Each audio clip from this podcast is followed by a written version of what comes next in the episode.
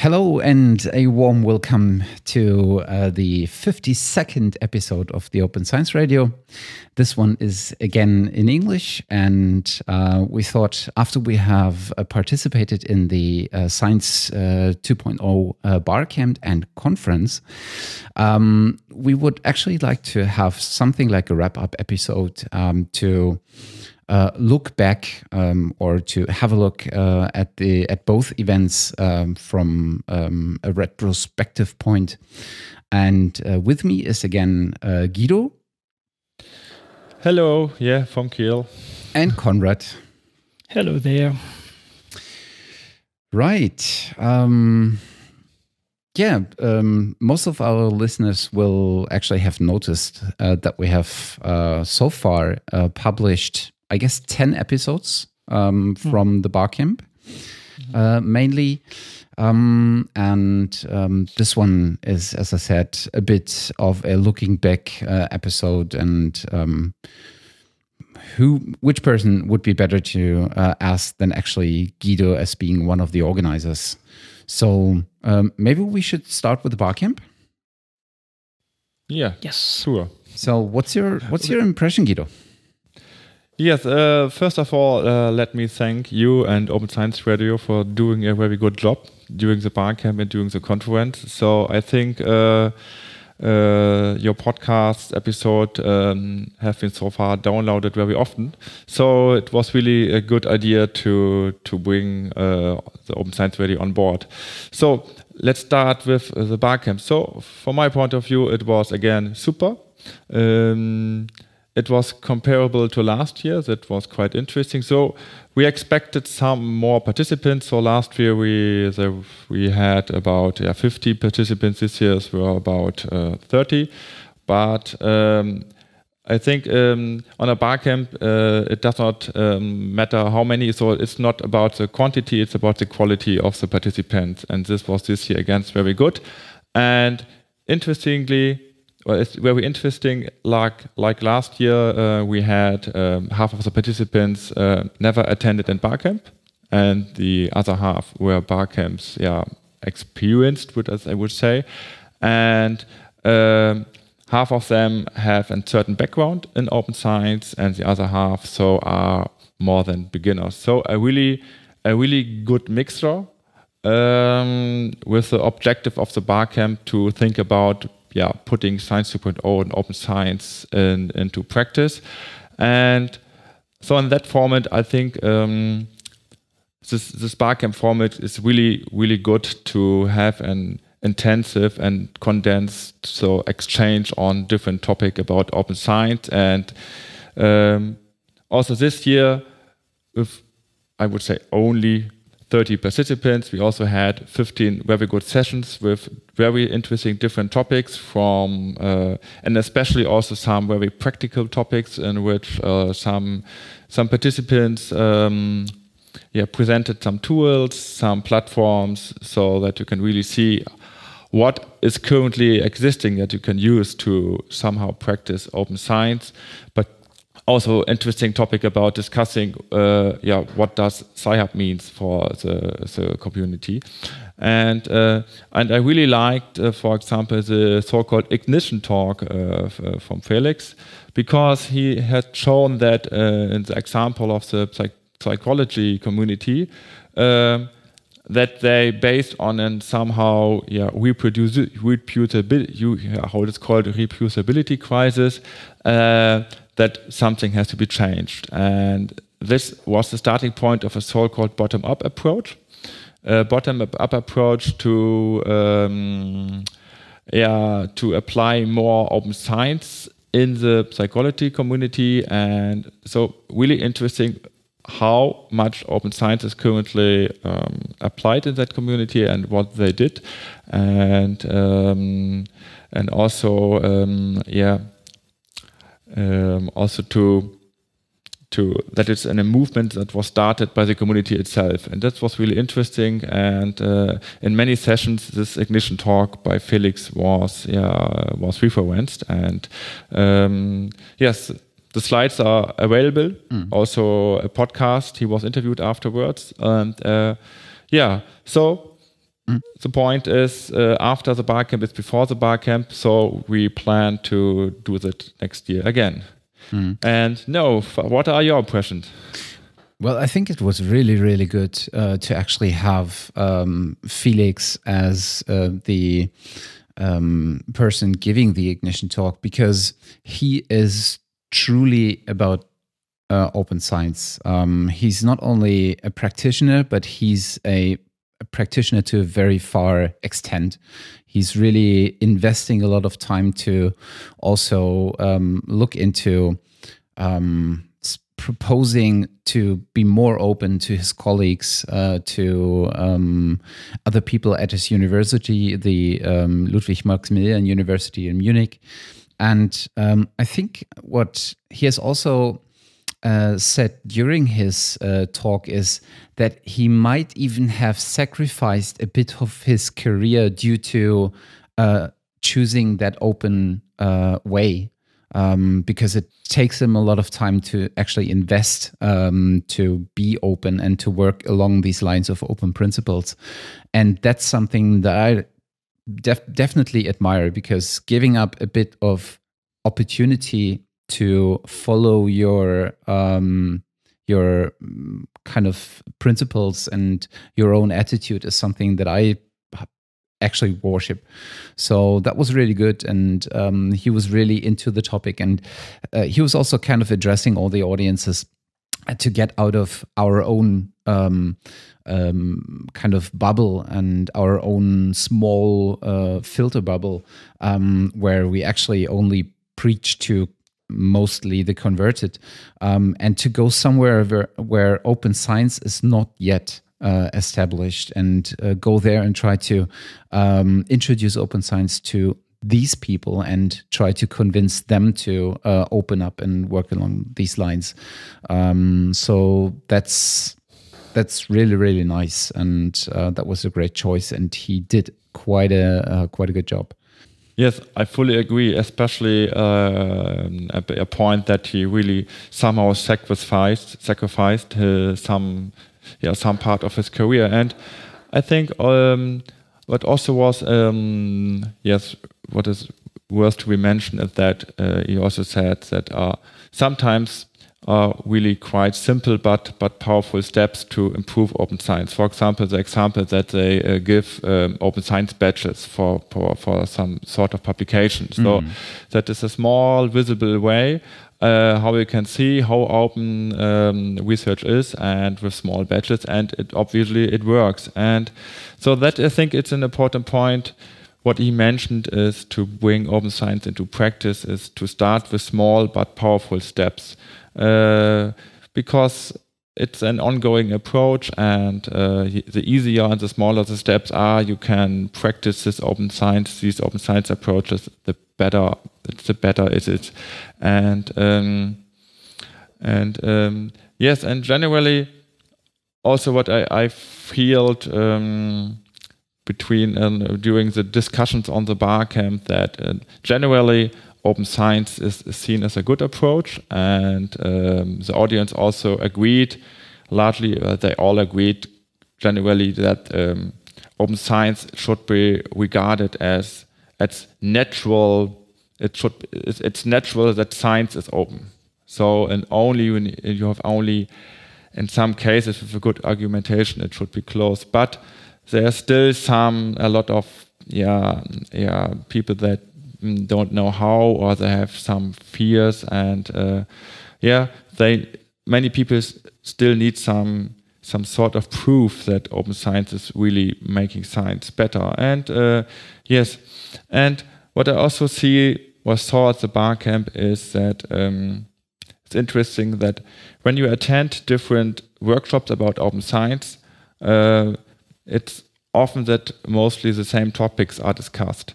But uh, this is uh, also okay because um, on you have always new or always beginners at those events and also experienced people and also they are always new beginners at each event, and so you have to repeat some things uh, very often. But this is very important to to have some sort of knowledge transfer to transfer to motivate these people to do this. So it's a really really uh, large and uh, intensive and uh, yeah, um, intensive uh, yes um, approach to really bring it into practice. So mm. it took a really a long time and repeating many things for many times so that it can be brought mm. into practice. And in that sense, as you said before, it's really important also that you go to that that open science must be generally be a part of all major discipline specific conferences. Hmm. So that uh, it's always be regarded, okay, yes, it's it's natural that we have an open science track in all conferences, for example. Hmm.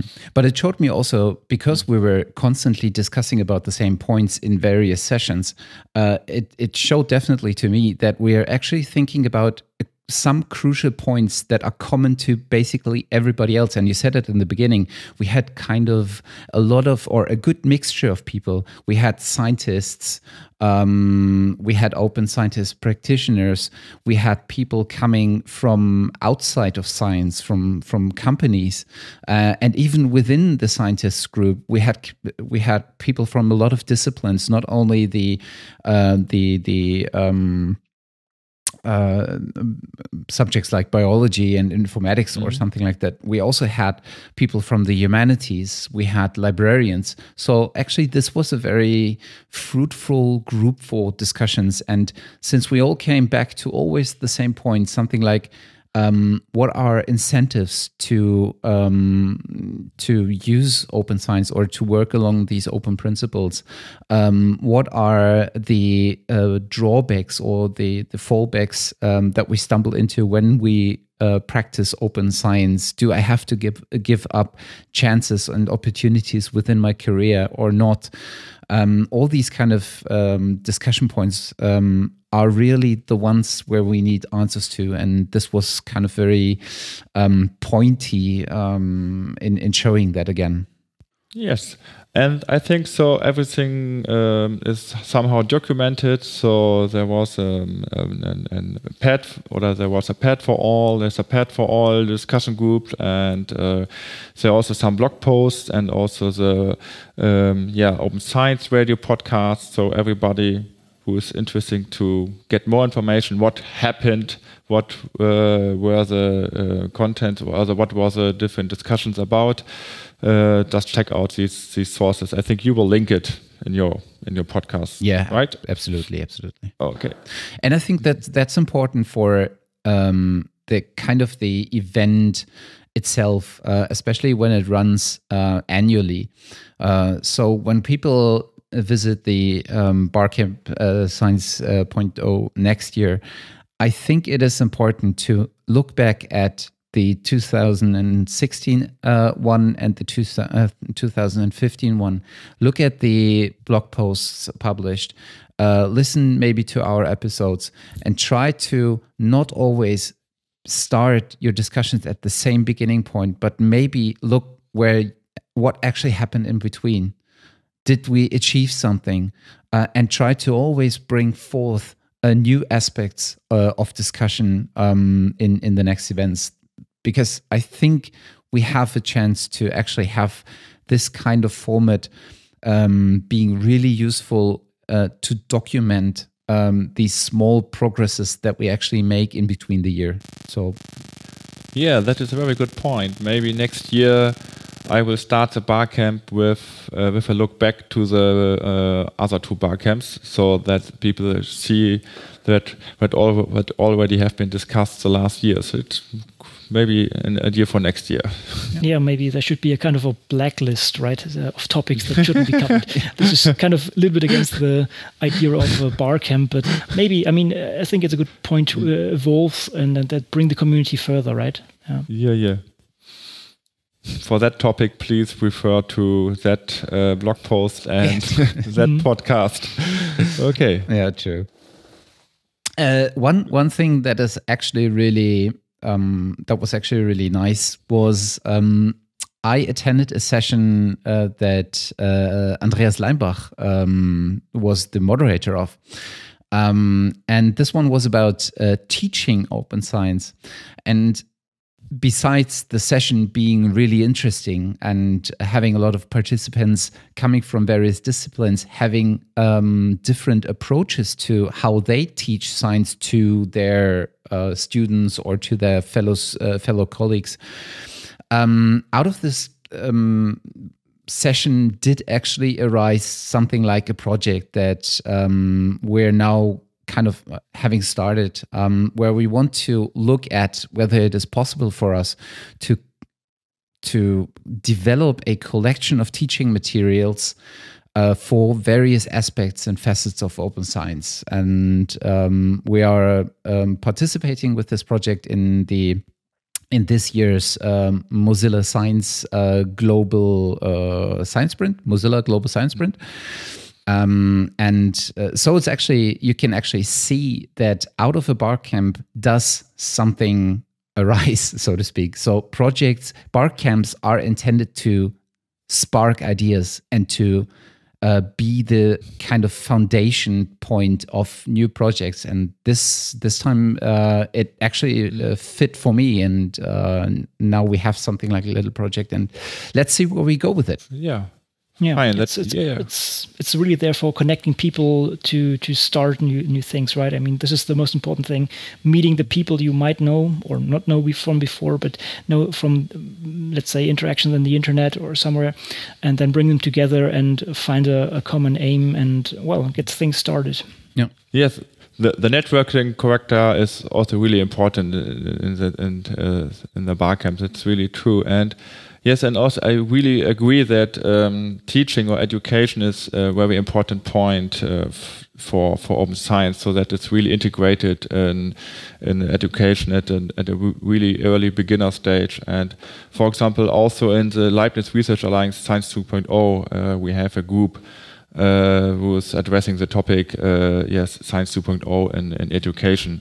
So, yeah, really, really important. And so I attended a session um, in which was about yeah, incentives for open science, and we started with an interesting approach. We started with thinking about what is bad about open science. So we try to find arguments against open science, and then try to find um, yes to to find argument or to find um, to discuss that these arguments are generally wrong. So it was an interesting approach also to think about yeah to find arguments or what other people are currently criticizing open science and uh, where are they right or where we have still we have to prove that they are not right. And this was also really an interesting session.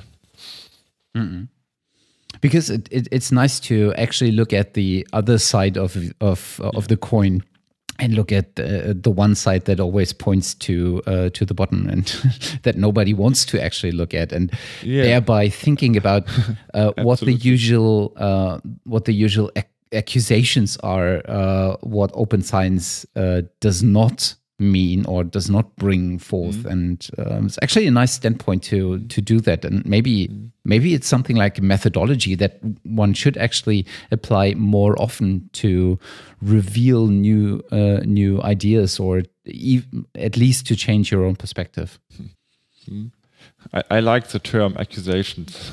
Yeah. Accusations to, do- to not open science yeah maybe it's too hard but uh, it, no it's It it's, feels it's like it. somehow it's somehow true. Yeah, yeah it feels like it. Okay. Okay. Should we have a look at the uh, at the conference? Yes, of course. So I also really enjoyed this year the Science 2.0 conference. So it's from the format, it's yeah completely completely different in contrast to the Barcamp. So the Barcamp, you know, it's an unconference format. The conference is a mixture between yeah, there was a mixture between uh, yeah uh, presentations and also some yeah poster session and prototype uh, session and Yes, the major topic this year this year was the European Open Science Cloud, and so we had an introduction by Jean-Claude Burgelman and uh, Klaus Tochtermann, and uh, also from uh, from uh, Miss Berger from uh, from the BMBF, and um, yeah, so the, the, the, general question at the beginning of the conference was um, what is the European Open Science Cloud about?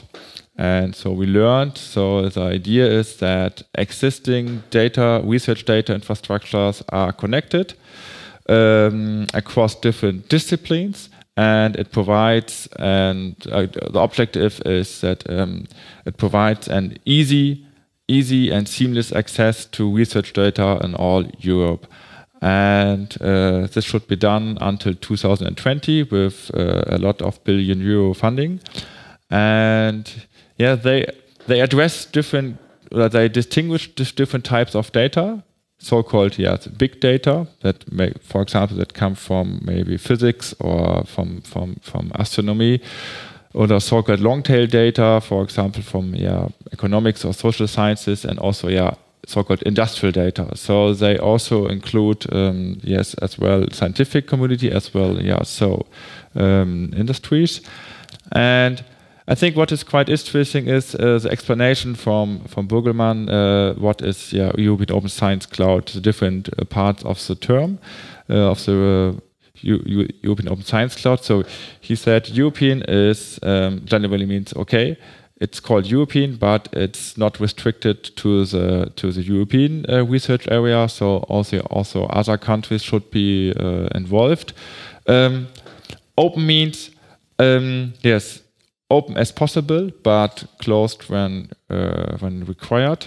Science is um, means okay, yes, it's, it's called science, but uh, besides science, also industry should be somehow uh, yeah uh, be involved. Uh, so the yeah in the context of so-called open innovation and yeah cloud uh, means okay you see the European Open Science Cloud is uh, rather a federated approach to, to bring together its existing infrastructures. And um, so this includes many stakeholders, uh, among them also, for, yes, I'm from a library, and library also play an important role in that, that uh, really happy about.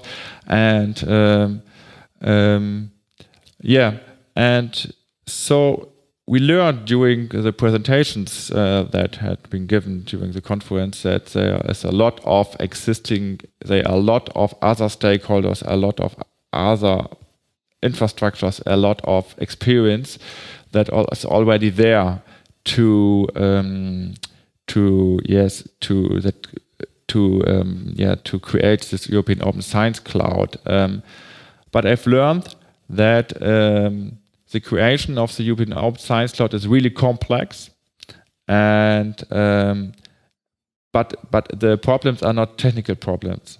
The problems is uh, who is allowed to store the data, who is allowed to access the data, under what conditions, uh, how will this infrastructure be governed, uh, and also uh, what can be incentives for this infrastructure, but also what can be a business model.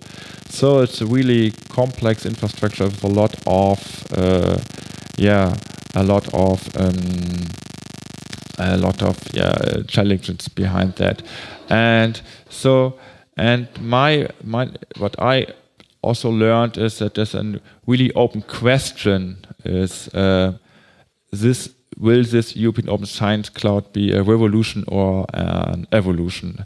And for especially in the sense of open science, because um, also there was a, a panel about that, and during the panel, really saw that it's somehow easy to apply existing approaches to the European Open Science Cloud as existing, so the different approaches from the existing science system to the European Open Science Cloud. But it's more important to um, to um, really apply new concepts to this really new idea of the European Open Science Cloud. Uh, for example, to really apply more open approaches, to really apply more community based approaches, for example, uh, when you have some review processes or whatever. And so I think I, I heard a sentence like open as possible, close when necessary, really often uh, during different talks, and uh, but it's not clear where's uh, when it's open, when it's closed, where's uh, what are how do you decide that? And so that is uh, why some people criticize this um, term European Open Science Cloud because they fear some sort of open washing in the sense that central aspects of open science are not applied. And so I think I think uh, the way how much open science approaches are really um, integrated in the open science cloud decides uh, whether it's, it's more an evolution. So, okay, we have research data infrastructure, we bring them to back together, now are they connected, and it is, or real, it's a real new approach with applying really innovative open science aspects that will be then a resolution, a revolution. And yeah. Mm. So, uh, but you at you also have been there. So what is what is your opinion? Your I think it's it it. I mean, before that conference, the uh, European Open Science Cloud was kind of. Um, maybe not a mystery, but still a big question mark for me and probably also for a lot of others. And um, what I do have understand that they are trying to interconnect the um, already existing projects and infrastructures, something like the grid, uh, European grid infrastructure, uh, something like uh, the infrastructure that uh, the Helmholtz uh, Society uh, has in place. And I would also say that there still are kind of technological or technical uh, challenges because they have to think about uh, a common um, data exchange format or at least data linking format or something like that.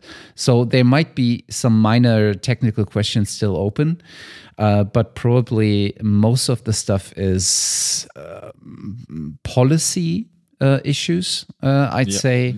And uh, the biggest question still is, as you said, how open is the European Open Science Cloud actually? Um, um, it still is mostly a question mark for me, to be honest. Um, but I think because there are so many questions in details open, uh, that it still is kind of shady um, and will probably become more and more clear over time. Um, at that point, I just want to point towards a short video introducing the European Open Science Cloud that actually. Um, your uh, employer, uh, Guido, the uh, ZBW, um, uh, created, and um, that is available on YouTube, I think. And uh, listeners will find uh, the link to uh, the video uh, in the show notes of this episode. Um, yeah, I mean the the interesting um, fact at the conference itself was actually to see how many different large infrastructure providers for science are there actually, and what their kind of uh, approach to to this issue is. Yes, yes, absolutely. So, uh, yeah. First of all, thanks for for uh, for mentioning our our video. Yes, we created and yeah, explaining a simple video that explains the core concept of the Open Science Cloud, and uh, I think they are still it's it's still it's still a little bit cloudy, yeah, yeah, true. uh, to say that that word what it really is, because I think the for example the term cloud is is is is confusing because cloud is referring to other concepts like software as a service, platform as a service, infrastructure as a service. And this European Science Cloud has nothing to do with common cloud aspects. Um, and the, on the other hand, what you mentioned before is that yeah, that there are really a lot of existing stakeholders that have to be yeah, involved in that process. And that makes it really really, really complicated to, to govern. And so I think um, this all policy issues are really complex. Yeah. And, and we have to we have we to see. we have to state a disclaimer as well. We only have attended the first day of the conference, so we missed unfortunately yeah. the second one, and unfortunately. Uh, we also missed, uh, for example, the talk of uh, Tiziana Ferrari, who is the technical director of the uh, EGI, mm. one of those already existing big scientific infrastructures. Uh, that would have been really interesting to um, yeah. see or listen to yeah. her standpoint. Yeah, so all slides are online, Mm-hmm. uh, linked in the conference program, and um, we also wrote an, an report uh, which will be published in the BIT online. Uh, yeah, it's uh, it's it's an uh, it's an uh, yeah. It's especially for, for library community, but uh, so we wrote it in a general way. Um, Okay. one one really interesting talk um, and now i think uh, conrad has to help me uh, was by um, uh, the director of this french institute um, maria Marie Farge. Marie Farge, uh, exactly. Her talk was really interesting in um, terms of being quite frankly in formulating her ideas. And she uh, introduced also, again, uh, the concept of the diamond open access uh, model. And um, in relation to that, uh, introduced a service um, offering towards scientists uh, that she and a couple of her colleagues um, brought into into being. And she also referred to um, a, a diamond uh, open access model journal that I think Tim Gowers uh, started recently. And this talk was really, really interesting. So if people are interested, have a look at her slides uh, specifically and maybe skip the first 10 uh, because she did a really thorough introduction of the of the whole how science publication works. But the last 20 slides of her presentation are really really good. Okay. um, Konrad are you still Yeah. ah, okay yeah some background noise here, unfortunately. oh that's uh, that's fine uh, i think after after the talk of marie Far- uh, maria farge um, uh, we both looked at each other and thought like well this was this was was one of the talks that we would have uh, or that we wish for more often uh, to see at conferences right Yes, absolutely. I think this was it was amazing that somebody in this in this high level has such a clear overview about the problems that we're um, often discussing, and also agrees on the solutions regarding this. So this was, as said, the golden, or as you mentioned, already, this this golden approach, uh, the, the diamond approach. So basically, pl- having an infrastructure, a platform that can do um, all the functionalities that you need in order to d- d- discuss your science today. I mean, this was pretty pretty awesome having this said by such a person. I I really hope that uh, she is yeah, having enough influence of spreading this in these higher levels because uh, we are discussing this since quite a while, but I guess it's hard to reach people. But um, at her level, I think it's easier to to bring this to the right people. And actually, you really could hear a little bit of her, her anger and her rage about that system in her talks. And this was really refreshing, let's say, like that. Yeah. And it, it was also very interesting that many talks were about open access. So they already talk about yes, different open access strategies. What is uh, what are the uh, still current issues about app access and uh, current challenges, and yes, and open access about publications in which we have yeah I think made some some big progress the last years, and now the new challenges to yeah apply open access for for the scientific data for research data, and where so we are rather not so where we don't have so much progress in contrast to open access or publications. So that was also really interesting that open access still is a really important, it was a, centric topic at the conference. But I think that's also partly because uh, open access is probably out of all the facets of open science, open access is a the most known one, the most visible one, and probably Yeah. the one that uh, ma- maybe basically started uh, the whole thing in in in a broad manner, and that's Yeah. probably why why everybody's referring to open access constantly because a we have already uh, something established there, and we can always look uh, to, into that facet and uh, try to see whether this could be applied to other facets of science.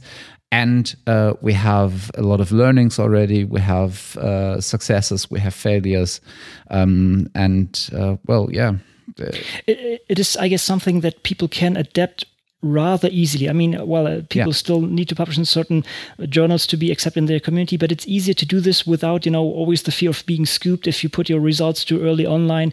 And if you if you wrap your end product, your publication, in a different, um, well, in a different piece, basically an open access journal, then you don't lose so much um, in comparison to to being transparent, being open in the earlier stages of, of this. This is why it's, I guess, the the the front of of open science yeah. and and should lead uh, the rest yeah and it's this is quite along the lines of what felix said uh, th these small simple steps and publishing um, under open access is something that can be actually achieved rather easily Right, and I think um, have we discussed the, the Dissemin already? Right. I mean, this is also one one of the things yeah. that she brought up, yeah. which um which I also like very much. So we have a lot of stuff published already, which will never be proper open access in that sense. that That is be golden access, a golden open access. Mm. But many repositories are there from university and so on, and many publishers agree at least to put these things online in these into these repositories. And the Dissemin is a tool that is actually checking your portfolio of publications and tell you which one you can upload and which one you can't. And it's, I guess, an important part to to tell people um, to motivate them to uh, yeah even dig out the old things and and make them um, accessible. Yeah. Yeah, that was that was great. I, yeah. I, don't know whether this was published before or whether they made this public before. Uh, I think uh, it was kind of the very or still in the early stages of being uh, now announced that uh, this service exists. Right. And I think the nice thing was additionally that it was actually a student's project, if I remember correctly, right? Yeah. This was basically coded with, by some students interested in open science and well, they said, why not creating a tool that is solving a certain problem? And it's it's amazing. It's really really fancy, very snappy. I really like it. Mm-hmm. Again, which is yeah. a very interesting point uh, because it is a student's. Um, I would not say student's project, but it's kind of coming uh, or being pushed forward uh, mainly by students.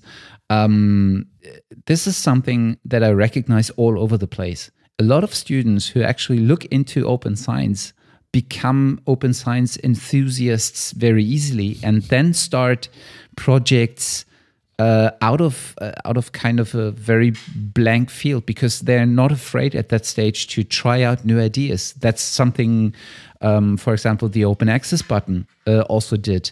They were really blank uh, and bold in the beginning and said, "Well, we have to change something. So let's make something like a blame button, hmm. which turned out to be a help button in the end. Hmm. And hmm. look at Open Science Button now, what they have achieved of features and services around it. And Dissemin is something similar. And you can see something like that, approaches like that, and, and projects like that all over the place, which is great. Hmm. Yeah, really good summary, I think. And uh, I think, as you said before, uh, it's important regarding open science that you have just to start. Don't hesitate, and sometimes the steps can be really simple and powerful. So we are looking forward to next year. So uh, we good luck. We got some funding for for events, and uh, so we will next year we'll have we'll have we'll have the uh, same combination of a Barcamp and uh, Science 2.0 conference, and it will be next year in Berlin, and probably the Barcamp on uh, March the twentieth, and the conference uh, the two days after that, so the 21st and 22nd of March in 2017 yeah, and okay, maybe this will we will have uh, some calls for this conference next year. We will see, and uh, so yeah, based on the experience of the last three conferences and two bar camps, so I'm really looking forward uh, to next year, and uh, yeah, maybe also together with Open Science Radio. That would be great. Yeah, I will definitely block the the time in my in my calendar, and I can recommend anybody else to go there as well. It was really, especially the barcamp was really really great, and connecting to new people was, uh, as always, a very nice experience. This is the I really love this format. Yeah. And I well, think uh, also having a call for papers for the conference is probably also a good idea because uh, from from my opinion or from my experience, it at least gives you a variety of very specific uh, topics um, that are kind of uh, focus on around one or two problems and try to an- answer this and i think this uh, this is also really refreshing if you have besides yeah. policy um, approaches a lot of these very specific ones in between uh, in a conference track yeah it will be maybe some sort of call uh, some calls maybe for for uh, call for paper call for posters for projects. So the idea is that we have to address more scientists in the scientific community or other yeah practical output that comes from other communities. Uh, uh, for also uh, we have also to address the library community as well because yeah we are also a library that engage in that topic and uh, yeah. So save the date and uh, we will see what we expect what we can expect next year mm -hmm. On a, a very uh, last note, um, I would just uh, like to address um, our very own listeners, the listeners of the uh, Open Science Radio, and uh, probably mostly the the ones that are long term uh, or long time uh, listeners of our um, podcast. Um, I in in the last blog post I wrote about um, the Barcamp and and the conference, and I specifically asked uh, our listeners a couple of questions, and maybe you find the time to um, go there and uh, try to answer a couple of them. We just want to know whether this kind of event uh, podcasting or podcast, a smaller podcast episodes uh, centered around an event uh, is something that you would like or that you dislike or that we should do more often or that we should differently or whether we should have a different uh, feed for that or just in all in one so if you have time five minutes let us know what you think um, just so that we have a feeling of what you guys out there uh, would like us to do or to do differently or similar. Um, otherwise we probably would uh, do that uh, once or twice a year um, we did that now uh, twice, a bit of bit of twice uh, with the Barcamp. Yeah. We mm-hmm. did it really extensively, uh, and Konrad also visited the uh, WikiCite um, event uh, lately and did uh, an episode there. Um, that was just the one published before this one. so Open Science Radio 51 uh, with Konrad and two of the organizers of the uh, WikiCite event. And if you would like to do to have something like this more often, let us know. Exactly. Fine. Okay, good. So I guess we can finally wrap up. So thank you a lot for your time, Guido. This was really good putting this together and, and getting the overview and wrapping everything into a nice format here. Hmm. To all our listeners, thank you very much for listening. Uh, have a great day. And uh, Guido Konrad, thank you a lot. Yep. Okay, bye. Thank you, bye. thank you too, and goodbye.